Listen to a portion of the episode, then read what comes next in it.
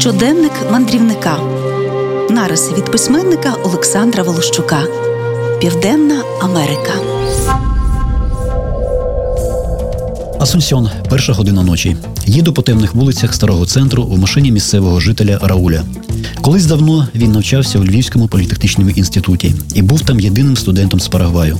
Тому відносно добре знає російську мову, трохи розуміє і по-українськи. Після вечері в ресторані Рауль вирішив покатати мене по місту. Коли сівши в машину і хотів пристебнутися ремнем безпеки, він сказав: Не треба, це ж Парагвай, тут усе можна. Нічний Асунсьон виявився на подив безлюдним.